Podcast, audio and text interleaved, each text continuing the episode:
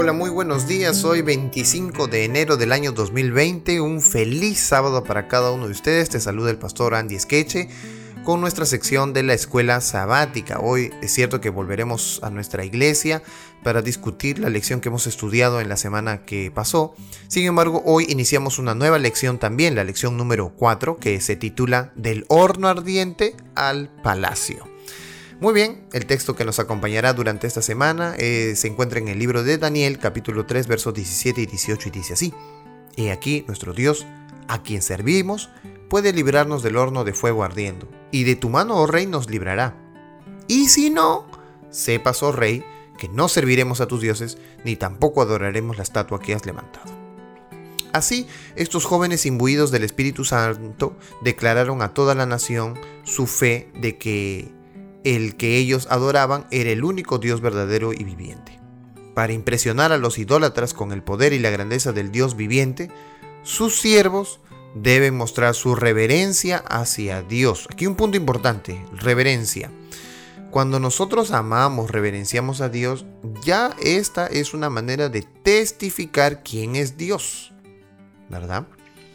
Bueno, deben manifestar que Él es el único objeto de su honra y adoración y que ni aun la preservación de su vida misma podrá inducirlos a hacer la menor concesión a la idolatría. Aunque afrontar la amenaza de muerte debido a la cuestión de la adoración puede parecer algo de una época precientífica y supersticiosa.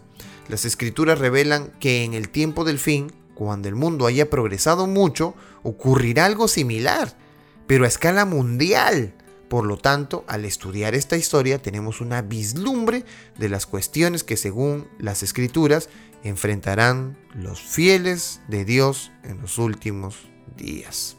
Bueno, hoy tenemos que aprender a ser fieles a Dios, hoy, para cuando venga el momento más difícil de la historia de todo el planeta, entonces esos fieles hayamos sido educados, entrenados para resistir el momento final.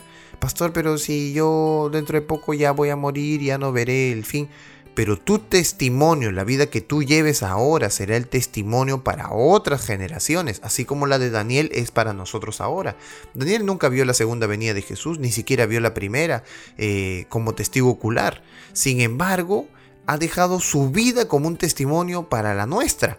Lo mismo nosotros tenemos que dejar. Es decir, ese es un acto de reverencia cuando nosotros mostramos en nuestra vida el Dios que nos gobierna en el corazón de manera interna.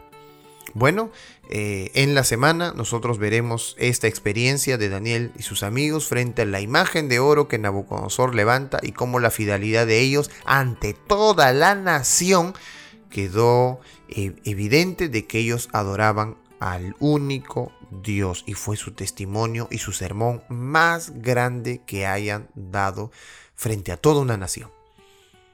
Prepárate entonces para dar ese tipo de sermón con tu vida hoy en día a toda una nación a través de tus redes sociales, a través de tus textos, a través de tus palabras, tus actos, tus pensamientos. Que Dios te bendiga en este día especial, que pases un bonito y feliz sábado al lado de los hermanos de la iglesia. Que Dios te bendiga y estudiemos cada vez la Biblia a través de la escuela sabática.